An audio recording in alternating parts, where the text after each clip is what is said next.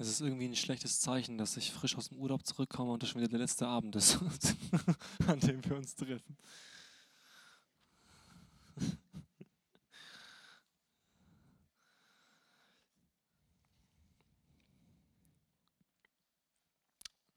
Ursprünglich war geplant, dass ich äh, Sonntag predige, hier in der Kirche.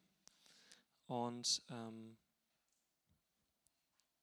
habe jetzt aber von Gott gesagt bekommen, dass ich das Thema von Sonntag heute bei euch predigen soll. Und das Thema heißt, du kannst nicht beides haben. Du kannst nicht beides haben. Und es wird heute um Entscheidungen gehen. Der Mensch hat von Anfang an die Fähigkeit bekommen zu entscheiden. Ähm, das ist, glaube ich, eine der größten Fähigkeiten, danke Domme, eine der größten Fähigkeiten, die wir bekommen haben, ist die Fähigkeit, sich zu entscheiden. Ähm, viel mehr wirkliche freie Fähigkeiten hat der Mensch auch von Anfang an nicht bekommen. Ähm, ihr alle trefft jeden Tag Entscheidungen. Ja? Ihr trefft Entscheidungen, was ihr frühstücken wollt, ihr trefft Entscheidungen, ob ihr zur Schule gehen wollt oder nicht. Äh, auch diese Entscheidung trefft ihr, ja. Weil glaubt mir, man kann sich auch so krank stellen, dass die Eltern denken, man ist krank. Ne? Ich bin Profi darin gewesen. Wenn ich nicht zur Schule wollte, habe ich so lange gedacht, ich bin krank, bis ich krank war. Nur um nicht in die Schule zu müssen.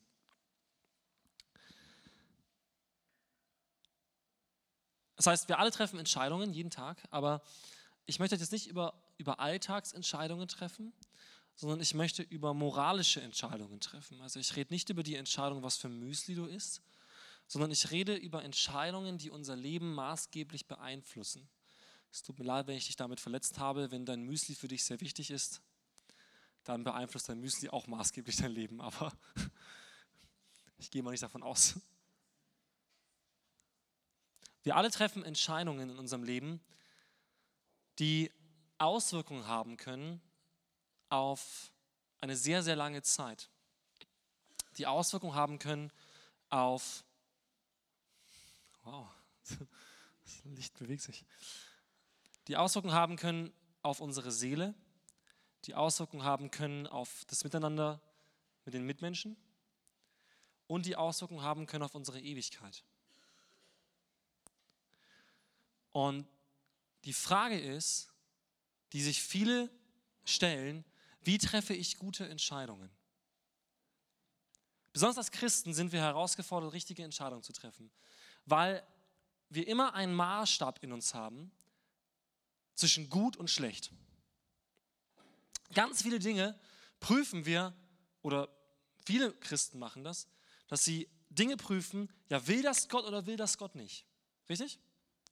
Wenn ich bestimmte Sachen sage zu jemandem, die beleidigend sind, dann merke ich ganz schnell, das war jetzt schlecht. Ja? Vielleicht entscheide ich mich auch davor, es nicht zu sagen, weil ich weiß, das ist eine schlechte Entscheidung. Warum? Weil es schlecht ist. Das will Gott gar nicht. Ja? Es will Gott nicht, dass ich das sage. Es ist verletzend. Es ist eine schlechte Entscheidung, das zu tun. Und wir alle wissen im Groben und Ganzen, was gute und was schlechte Entscheidungen sind. Ich glaube, das ist wichtig, sich einzugestehen. Wir alle wissen in den meisten Dingen, was gute und schlechte Entscheidungen sind. Es gibt Entscheidungen, die sind schwierig, weil es also kein Gut und Schlecht gibt. Welchen Beruf soll ich wählen und so weiter. Aber die meisten Dinge, die wir entscheiden, haben wir einen inneren Kompass. Wenn ein paar lästern, kann ich mich entscheiden, ob ich mitläster oder nicht. Das ist meine Entscheidung. Wenn ich einen Film gucken will, wo ich genau weiß, da werden Sachen gezeigt, die mir nicht gut tun, dann kann ich mich entscheiden, ob ich diesen Film gucke oder nicht. Unabhängig davon, ob ich weiß, ob der jetzt gut oder schlecht ist für mich. Viele denken als Christen, dass das christliche Leben davon abhängt. Die guten Entscheidungen zu treffen und die schlechten Entscheidungen nicht zu treffen. Ja? Und immer abzuwägen, was ist gut und was ist schlecht, was will Gott und was will Gott nicht. Das Problem ist, dass diese Fähigkeit zu entscheiden alleine nicht ausreicht und auch nicht unser Hauptproblem ist in unserem Leben. wenn wir uns einfach entscheiden könnten, das Gute zu tun, obwohl wir es wissen, dann bräuchten wir viele Sachen, die Gott uns gibt, nicht. Dann würden zwei Dinge ausreichen, die die Bibel beschreibt, und zwar das Gewissen und das Gesetz. Die Bibel sagt, dass wir ein Gewissen bekommen haben. Das heißt, jeder von euch hat einen inneren Kompass. Okay? Und dieser Kompass funktioniert folgendermaßen. Bevor du etwas tun willst, schlägt er aus und sagt dir, ob das jetzt klug ist, das zu tun. Und er warnt dich. Ja? Du bist dabei, zum Beispiel, wenn es jetzt ganz doof kommt, jemanden zu beklauen oder so, ja, du hast den Drang, was natürlich niemand von euch machen würde. Aber sobald du diese Entscheidung auch nur in Erwägung ziehst, wird eine Warnung anspringen in dir, die dir Gott gegeben hat. Das Gewissen ist von Gott gegeben. Das Gewissen wird anspringen und sagen, Achtung, Achtung, diese Entscheidung ist nicht klug. Bitte nicht machen.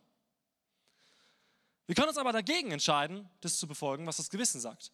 Und nachdem wir es getan haben, springt das Gewissen wieder an und sagt, äh, das war nicht gut. Ja? Das heißt, wir haben etwas von Gott bekommen, was uns helfen sollte. Dann gibt es noch die Bibel, wo ganz viele Dinge drinstehen, die uns helfen sollen. Ja? Tu bitte dies, tu bitte dies nicht. Und dann steht sowas drin wie, ja, du, ihr sollt nicht lästern oder ihr sollt nicht lügen oder ihr sollt nicht neiden. Und dann, wenn ich das machen will, merke ich, ja, irgendwie ist da in mir ein Kampf. Ich kenne diese ganzen Worte, ja, eigentlich soll ich das nicht machen und trotzdem ist da ein Kampf in mir. Und es gibt mehrere Gründe, warum wir diesen Kampf oft verlieren. Und ich möchte einen Grund euch heute nennen. Und ich glaube, das ist etwas, was viele vernachlässigen. Ich glaube, ein Grund, warum wir oft schlechte Entscheidungen treffen und warum wir oft diesen Kampf verlieren, den die Bibel beschreibt, zum Beispiel im Galaterbrief zwischen Fleisch und Geist, so wird das in der Bibel genannt. Wir verlieren, wir verlieren diesen Kampf aus vielen verschiedenen Gründen, aber ein Hauptgrund ist, weil wir nicht verstanden haben, dass wir wählen müssen. Und das ist heute mein Hauptpunkt. Du musst dich entscheiden. Du musst dich entscheiden. Ganz viele Christen, ganz viele Menschen, ganz allgemein, leben zweigleisig. Das heißt, du hast in deinem Leben bestimmte Dinge, von denen du weißt, dass sie nicht gut für dich sind. Und der Grund, warum du diesen Kampf nicht gewinnen kannst, ist, weil du eine Lüge glaubst, die dir der Teufel einredet. Und diese Lüge klingt erstmal total gut, ist aber eine Lüge. Sie lautet folgendermaßen. Du kannst beides haben. Du kannst gleichzeitig in Sünde leben und gleichzeitig total geistlich gesegnet werden. Du kannst gleichzeitig fremd gehen und eine gute Beziehung führen. Du kannst gleichzeitig geldgierig sein und demütig. Du kannst gleichzeitig lästern und ein reines Herz bewahren. Du kannst gleichzeitig alles in dieser Welt ausprobieren, was du möchtest und deine Seele schützen. Und genau diese Lüge, diese Lüge bringt uns weg davon, eigentlich einen geistlichen Kampf zu gewinnen. Diese Lüge sagt dir, du musst nicht entscheiden. Du musst dich nicht entscheiden. Du kannst zweigleisig fahren.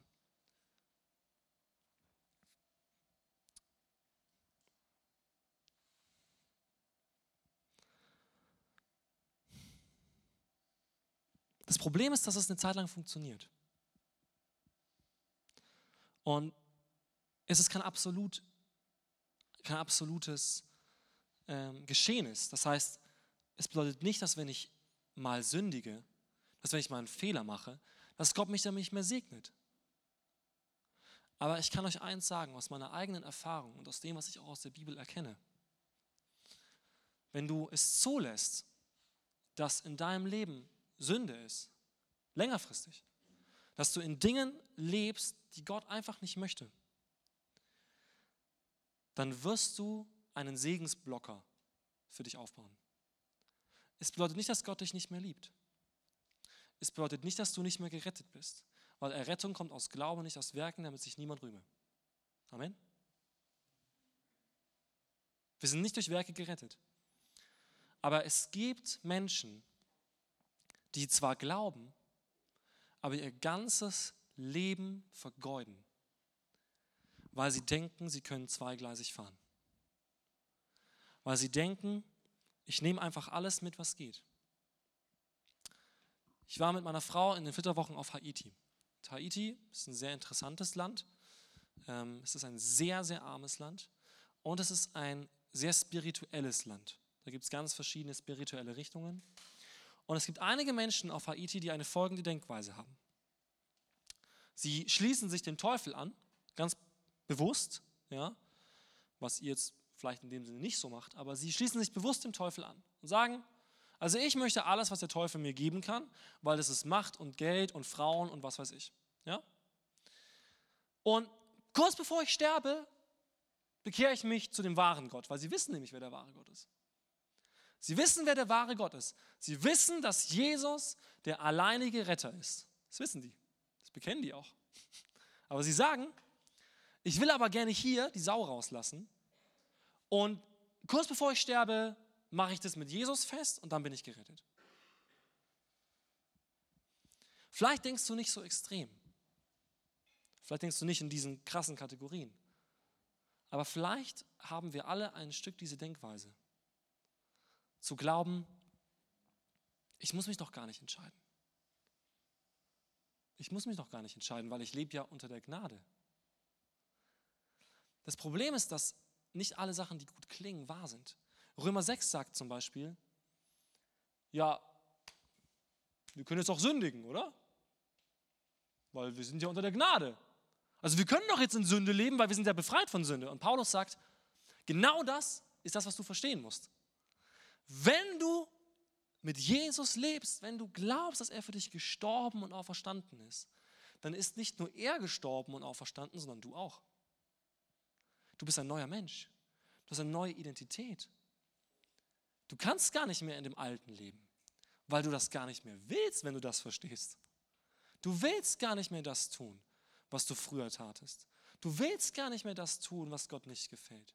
Du willst das, was Gott für dich bereithält, weil Gott gut ist und weil du das verstanden hast.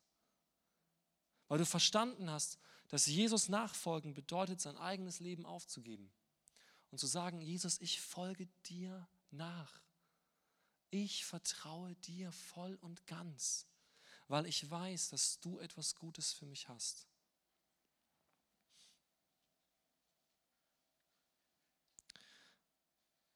Wir können mal eine Bibelstelle anschauen in Matthäus 6, Vers 24. Matthäus 6, Vers 24 steht folgendes. Jesus spricht da zu einer Menschenmenge. Er sagt, Niemand kann zwei Herren dienen. Entweder wird er den einen hassen und den anderen lieben, oder er wird dem einen anhängen und den anderen verachten. Und dann sagt er, welches Prinzip er damit verdeutlicht. Es geht hier um Geld. Also Mammon bedeutet Geldgier. Aber Jesus macht ein Grundprinzip deutlich. Und das kommt überall in der Bibel vor. Ich könnte euch mehrere Bibelstellen vorlesen, die genau dasselbe aussagen. Jesus sagt, worauf es ankommt, ist, wer darf in deinem Leben bestimmen. Du kannst nur einem Herrn dienen. Und das ist eine vielleicht krassere Aussage, als wir denken. Wir sagen, ja, ist schon irgendwie klar. Ja? Natürlich ist Jesus mein Herr. Ja? Weil ich habe mich ja bekehrt und ich glaube das ja. Aber es geht hier nicht darum, was du glaubst sondern es geht darum, wem du vertraust und wem du dienst. Viele verwechseln Glauben mit Identität. Das heißt, ja, ich glaube, dass er existiert. Ich glaube, dass Jesus der ist, der er sagt, er ist. Jakobus sagt dazu, das machen Dämonen auch. Also Dämonen glauben auch an Jesus in diesem Sinne. Die glauben nämlich, dass er existiert und die glauben, dass er der Sohn Gottes ist. Das haben sie sogar die ganze Zeit geschrien, als Jesus ihnen begegnete. Das Erste, was sie sagten, war, Sohn Gottes, weiche von uns. Und Jesus sagte, haltet die Klappe. Das, das, das sollt ihr nicht machen. Ja? Also die wissen auch, wer Jesus ist. Und sogar die Dämonen mussten Jesus gehorchen, was ziemlich krass ist. Ja? Sie mussten Jesus gehorchen. Und Jesus sagt, es kann nur einen Herrn in deinem Leben geben. Es kann nur einen Herrn in deinem Leben geben. Dann sagen wir, naja, aber so ganz stimmt das ja nicht. Also ich kann doch gleichzeitig das gut finden, was Jesus mag in bestimmten Aspekten und gleichzeitig andere Sachen gut finden.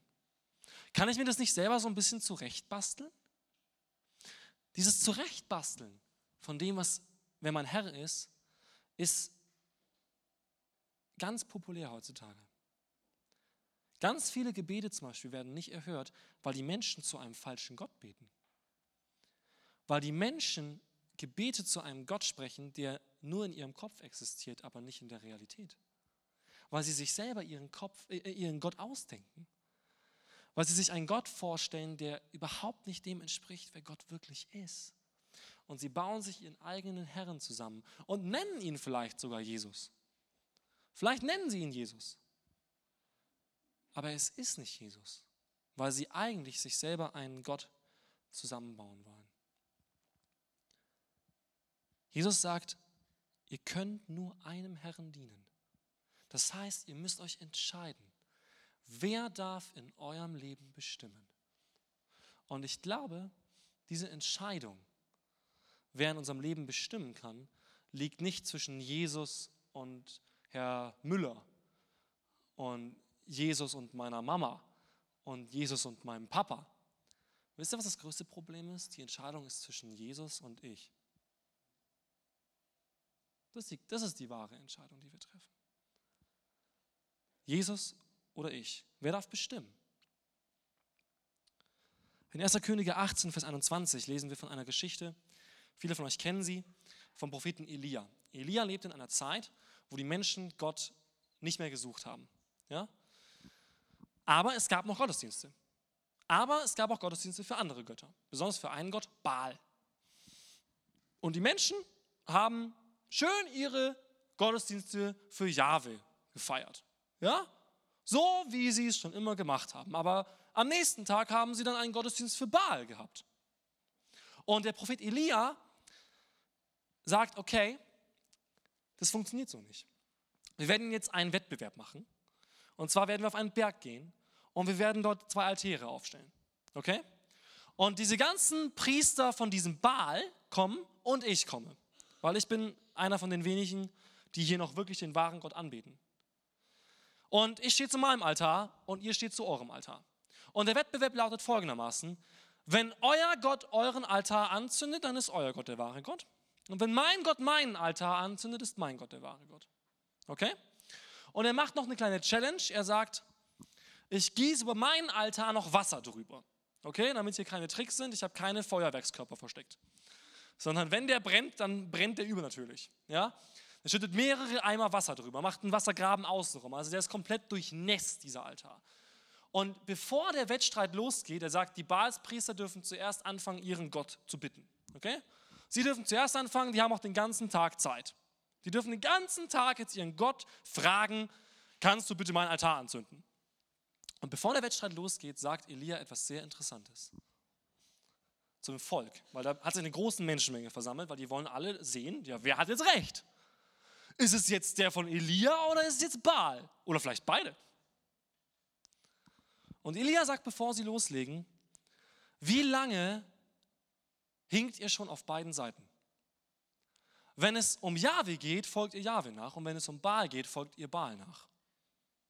Was bedeutet das? Er sagt, euer Problem ist nicht Baal. Euer Problem ist, dass ihr denkt, ihr könnt einfach beide nehmen. Ihr könnt einfach den euren Herrn sein lassen und meinen Gott euren Herrn sein lassen. Ihr hinkt auf beiden Seiten. Das heißt, ihr habt nichts Ganzes und nichts Halbes. Wie man irgendwie jetzt hier in Bayern sagen würde. Ne? Nichts Ganzes, nichts Halbes. Ihr hinkt auf beiden Seiten. Was passiert, wenn ich auf beiden Seiten hinke? Kann ich da noch laufen? wenn ihr in beiden, beiden Schuhen einen Stein drin habt, wie gut könnt ihr da noch laufen? Gut oder schlecht? Das ist eine rhetorische Frage. Schlecht. Ja. Ich hink auf beiden Seiten. Das heißt, ich habe keinen Halt. Ja? Wenn in einem Schuh ein Stein ist, kann ich auf den einen Fuß stehen und kann den Stein raustun. Aber wenn ich auf beiden Füßen nicht stehen kann, was mache ich dann? Die Klugscheißer sagen ja hinsetzen. Aber ihr versteht die Metapher. Ja? Er sagt, ihr hinkt auf beiden Seiten. Euer Problem ist, ihr denkt, ihr könnt beides haben. Eine Sache aus dem Neuen Testament vielleicht, die dasselbe verdeutlicht. Äh, in der Offenbarung, das ist das letzte Buch der Bibel, in Kapitel 3, wird ein Brief an eine Gemeinde geschickt und die Gemeinde hat ein Problem gehabt. Und zwar hat die Gemeinde sich nicht entschieden.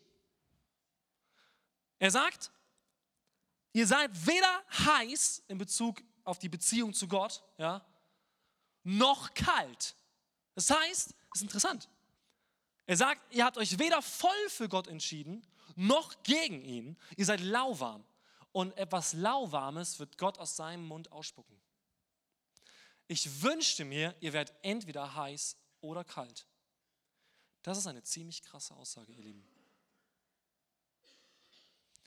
Weil sie die Herrschaft Gottes in ihrem Leben nicht anerkannt haben, sagt er, es ist schlimmer, es ist schlimmer, dass ihr so lauwarm seid, als dass ihr kalt werdet. Warum ist das schlimmer? Es ist schlimmer, lauwarm zu sein als kalt, weil der Lauwarme denkt, er hat Gott und er hat ihn nicht. Der Kalte weiß, wofür er sich entschieden hat. Der Kalte hat sich entschieden. Der sagt, ich will Gott nicht, Punkt Ende, ich weiß, wo ich stehe. Das war meine Entscheidung. Und der, der als heiß beschrieben wird, hat sich auch entschieden. Der sagt, ja, ich, ich weiß, was ich will. Ich weiß, ich will Gott. Und der Lauwarme hat sich nicht entschieden. Der Lauwarme denkt, er ist sicher. Der Lauwarme denkt, er hat alles und er hat nichts. Weil Gott sagt, du hast, wenn, wenn du mich nicht hast, hast du nichts. Wenn ich nicht der Herr in deinem Leben sein darf, dann ist es jemand anders und nicht zwei. Ihr hinkt auf beiden Seiten. Die Frage ist nicht heute Abend, findest du Jesus toll? Findest du Jesus gut? Die Frage ist, darf Jesus in deinem Leben regieren? Und mit regieren meine ich nicht, er ist irgendein König, der irgendwo in einem Schloss sitzt und an den ich einmal im Jahr Steuern zahle und der mich sonst nicht interessiert.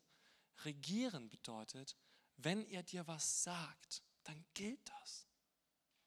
Dann ist das für dich fix.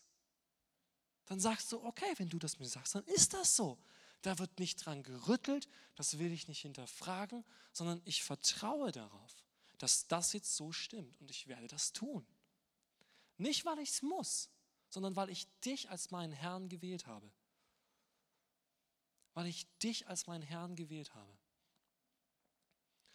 Ich möchte euch mal aus meinem Leben was erzählen. Es gab Zeiten in meinem Leben, wo ich sehr verstrickt war in Sünde.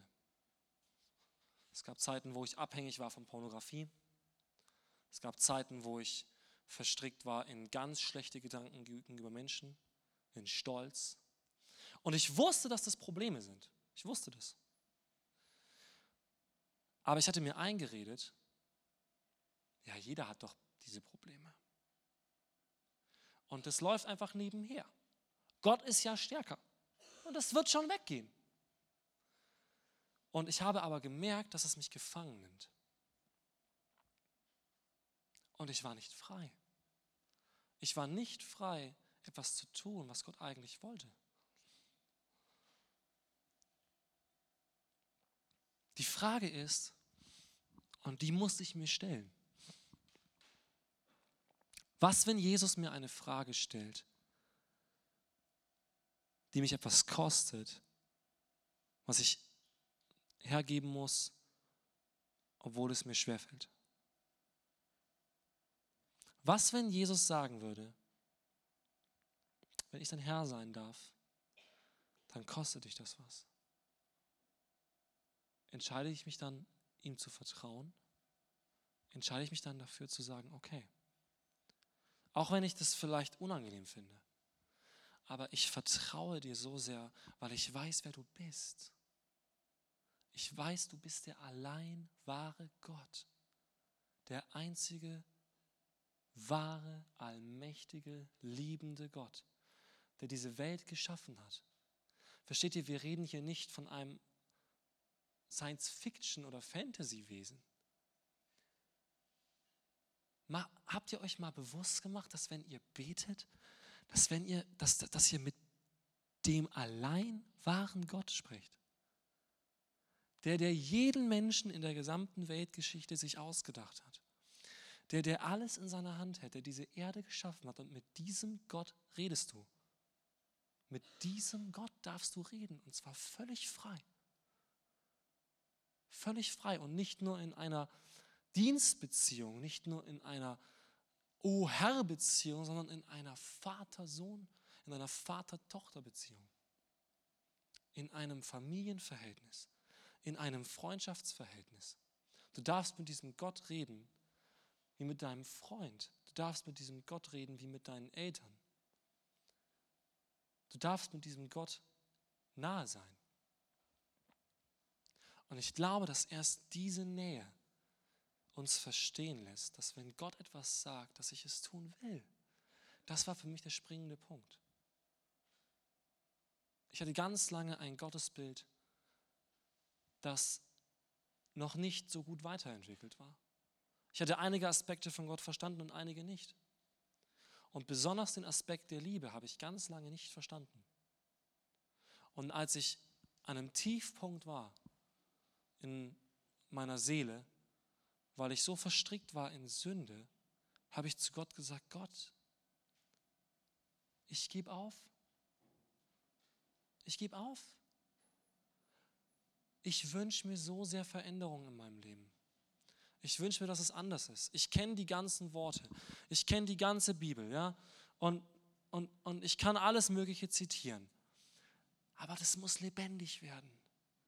Das muss lebendig werden. Warum sind da so viele tote Sachen in meinem Leben? Gott, ich kann das nicht. Und egal, was du mir sagst, egal, was es mich kostet, bitte führ mich zum Leben. Führ mich zu dem Leben, das du für mich bereithältst. Und befreie mich von den toten Dingen. Und das war der Moment, wo ich frei wurde von Pornografie. Das war der Moment, wo ich Gott gesagt habe, ich gebe auf, ich werde nicht mehr dagegen ankämpfen, weil ich bin ein, ich, ich kämpfe mit toten Mitteln gegen etwas Totes. Das funktioniert nicht. Ich kann das nicht. Gott, du musst irgendwas tun. Und wenn es heißt, dass du mir alles Mögliche nimmst, wenn es heißt, dass du mich züchtigst, wenn es heißt, dass du mich disziplinieren musst, wenn es heißt, dass du mich demütigen musst, aber nimm es mir weg und befreie mich, Gott. Aber ich gebe auf. Ich werde es nicht machen.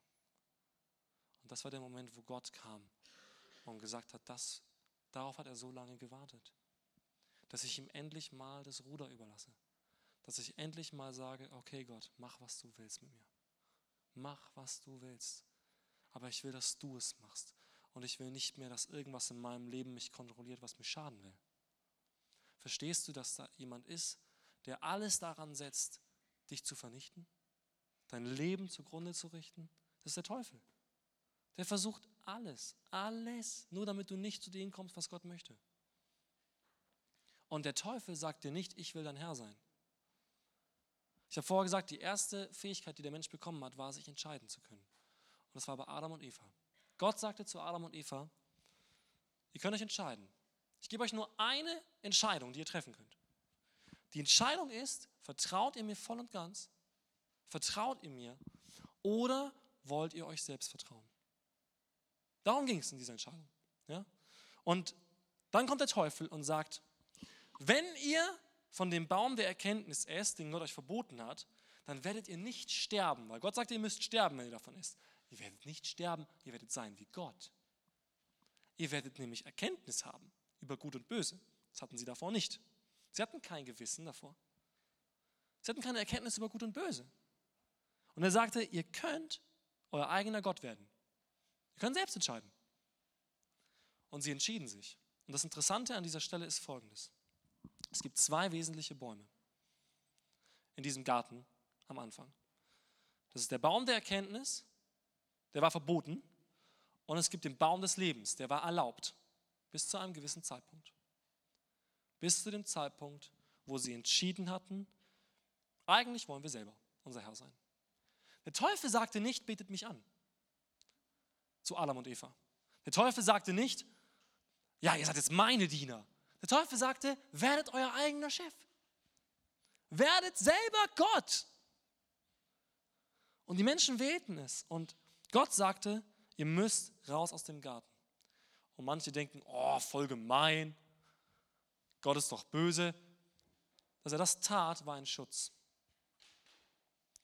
Sie mussten raus aus dem Garten und es steht drin, dass nicht der Garten versperrt wurde wegen dem Garten, sondern wegen dem Baum des Lebens. Was wäre passiert, wenn sie von diesem Baum der Erkenntnis gegessen hätten und dann vom Baum des Lebens? Sie wären für immer von Gott getrennt gewesen. Der Baum der Erkenntnis war eine Trennung zwischen Gott und dem Menschen. Sie haben gesagt, okay Gott, wir entscheiden uns gegen dich. Wir entscheiden uns gegen dich, beziehungsweise wir entscheiden uns für uns. Ja. Und Gott sagte, dann dürft ihr nicht mehr vom Baum des Lebens essen, weil sonst müsst ihr für immer von mir getrennt sein. Und ich glaube, dass dieses Bild, dass dieses Bild etwas ist, was uns angeht. Und zwar die Wahl zwischen Leben und Tod. Die wichtigste Entscheidung, die du treffen kannst, ist nicht, will ich jetzt mehr Bibel lesen? Die wichtigste Entscheidung ist nicht, will ich mehr beten? Die wichtigste Entscheidung ist nicht, gehe ich jetzt öfter in die Kirche? Das sind nicht die wichtigen Entscheidungen. Die wichtige Entscheidung ist, wähle ich das Leben oder wähle ich den Tod? Vielleicht in einem Bereich deines Lebens. Vielleicht hast du einen Bereich in deinem Leben, der tot ist, wo du Gott nicht ranlässt, obwohl etwas in dir schon spricht, aber du entscheidest dich nicht und du vertraust Gott nicht, weil du vielleicht noch nicht so gut kennst, dass du diese Entscheidung treffen kannst. Weil du dich selber besser kennst als Gott. Und nicht verstehst, dass Gott dich besser kennt, als du dich jemals kennen kannst. Diese Entscheidung zu treffen, Gott, regiere du in meinem Leben, fußt nicht darauf, dass ich Angst habe. Es fußt auch nicht darauf, dass ich sage, ja, es ist das Richtige. Es fußt darauf, dass jeder Mensch eigentlich das Leben will. Ich glaube, das ist das, was die Menschen antreibt, auch Gott zu suchen. Jeder Mensch sucht etwas Lebendiges, etwas, was ausfüllt, etwas, was Wahrheit ist, etwas, was Sinn macht, etwas, was mich erfüllt mit Liebe und mit Wahrheit und mit Freude. Und Gott sagt, das kann ich dir geben. Ich kann dir das alles geben. Was Jesus verspricht, was er uns alles geben kann, das ist unglaublich. Aber er sagt, es hängt damit zusammen, dass ich entscheiden darf in deinem Leben. Vielleicht bist du auch hier und du hast dich nicht wirklich entschieden. Vielleicht hast du nie wirklich gesagt, okay, Jesus, ich will wirklich, dass du ab jetzt Chef bist. Ich will, dass du jetzt regierst in meinem Leben. Vielleicht hast du mal gesagt, ja, ich finde das schon gut. Und warst dann enttäuscht, weil in deinem Leben irgendwie nicht so viel vorangeht. Dann möchte ich dich ermutigen heute. Triff eine Entscheidung. Ich könnte dich oder ich möchte dich natürlich ermutigen, die Entscheidung für Jesus zu treffen. Aber in erster Linie möchte ich euch Folgendes sagen. Auch jetzt in den folgenden Wochen, wo wir uns dann nicht mehr sehen werden oder ich vielleicht manche von euch sehen werde. Triff Entscheidungen in deinem Leben. Triff Entscheidungen, radikale Entscheidungen aus einem Wunsch heraus, das Leben zu bekommen, das Gott dir geben kann. Wähle das Leben Gottes. Ich kann euch eins sagen. Es gibt so viele Situationen in meinem Leben, wo ich versucht bin, Dinge zu machen, die einfach schlecht sind für mich. Und ich falle sehr, sehr oft. Ich bin alles andere als perfekt und darum geht es auch nicht. Ich mache so viele Fehler. Ich mache so viele Dinge, wo ich von vornherein weiß, das ist schlecht. Und es ist nicht gut für mich. Und Gott will das nicht. Aber in mir ist so ein Drang, weil ich glaube, dass diese Sache mich irgendwie erfüllt. Kennt ihr das? Das ist doch die Lüge. Ich tue doch Dinge, weil ich glaube, dass sie mich erfüllen können. Ja? Warum, warum haben Menschen Affären? Weil sie glauben, dass es sie erfüllt. Weil sie glauben, dass man mehrere Partner haben muss, um wirklich erfüllt zu sein. Man muss mehrere Sachen ausprobieren. Als ich in meinem Studium war und noch nicht verheiratet war, aber in meiner Verlobungszeit war, habe ich meinen Kollegen erzählt, dass ich bald heiraten werde. Und ich war ja relativ jung. Und alle haben, oder fast alle haben mir gesagt, du kannst doch die Katze nicht im Sack kaufen. Du, kann, du musst doch vorher ausprobieren, ob das dich erfüllt. Und das ist das Denken. Tu Dinge, weil du dir erhoffst, dass sie dich erfüllen. Dann fangen Leute an zu essen ohne Ende und sich voll zu stopfen. Und das ist nichts, was ich verurteile, sondern das ist etwas, was aus einem falschen Denken kommt. Ich glaube, es kann mich erfüllen. Menschen fangen an, auf Partys zu gehen. Ja? Und du kannst auf Partys gehen. Ich stehe nicht hier, um dir zu sagen, wenn du auf eine Party gehst, dann bist du was weiß ich für ein schlechter Christ. Sondern ich stehe hier, um dir zu sagen, fang nicht an, Dinge zu tun, die dich erfüllen sollen, von denen aber Jesus sagt, die werden dich nicht erfüllen. Die werden dich nicht erfüllen. Videospiele werden dich nicht erfüllen. Da kenne ich mich wirklich gut aus, weil ich habe jahrelang jeden Tag Stunden gezockt. Ja? und es erfüllt dich nicht. Das heißt nicht, dass Videospiele schlecht sind. Wir haben am Sonntag eine LAN-Party, ich freue mich sehr drauf. Schon lange keine mehr gehabt.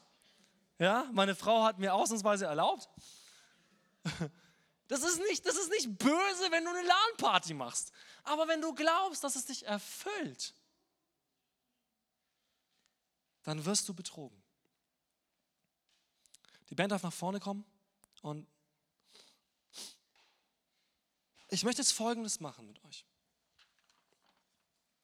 Weil ich glaube, das klingt jetzt krass, aber hier geht es wirklich um Leben und Tod. Nicht menschlich gesehen, sondern geistlich. Ich wünsche mir, dass ihr alle anfangt, Gott aus vollem Herzen loben zu können. Nicht, weil Dave sagt, Gott loben ist gut. Und nicht, weil es in der Bibel steht, sondern weil ihr es erfahrt. Amen. Weil ihr es erfahrt. Weil ihr merkt, wenn ich mich entscheide, Gott zu vertrauen und einfach mal einen Sprung ins kalte Wasser mache und einfach mal sage, okay, es gibt kein Zurück mehr. Gott, ich vertraue dir voll und ganz, dass ihr erfahrt, dass Gott die Wahrheit sagt. Und dass Jesus sagt, ich gebe euch Leben. Ich gebe euch Leben in Fülle. Nicht wie die Welt gibt, gebe ich euch. Ich gebe euch Leben in Fülle. Ihr könnt nicht Freund der Welt sein und Freund von Gott weil das nicht Leben und Leben ist, sondern Leben und Tod.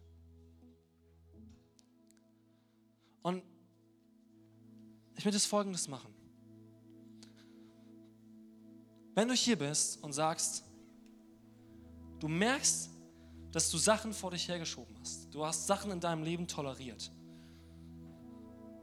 und du fährst zweigleisig in bestimmten Bereichen und du möchtest heute Abend eine Entscheidung treffen dann möchte ich dich heute herausfordern, nach vorne zu kommen.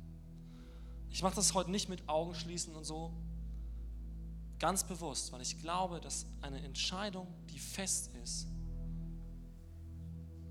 wenn die so fest ist, dass sie was bringt, kann ich auch etwas tun, wenn andere es sehen. Es geht nicht darum, dass sie dich sehen, aber es geht darum, dass ich wirklich eine feste Entscheidung treffe. Und wenn du heute hier bist und sagst, ich möchte eine Entscheidung in meinem Leben treffen, vielleicht in einem Bereich meines Lebens, aber vielleicht auch für mein gesamtes Leben. Jesus, ich will, dass du bestimmen darfst. Und ich will mich entscheiden. Ich will nicht mehr hin und her gerissen sein. Ich will nicht mehr auf beiden Beinen hinken. Ich will voll und ganz dich. Dann möchte ich dich heute einladen. Komm einfach jetzt nach vorne während dem ersten Lied. Und nach dem ersten Lied, das wir jetzt spielen, möchte ich ein Gebet mit euch zusammensprechen. Du kannst nach vorne kommen, wenn du es in einem Bereich deines Lebens machen möchtest oder auch, wenn du sagst, hey, eigentlich zum ersten Mal sage ich zu Jesus, ich will dich voll und ganz. Dann komm nach vorne und ich möchte euch die Hände auflegen, ich möchte mit euch zusammen beten, weil ich jetzt will, dass der Heilige Geist etwas festigt in unserem Leben.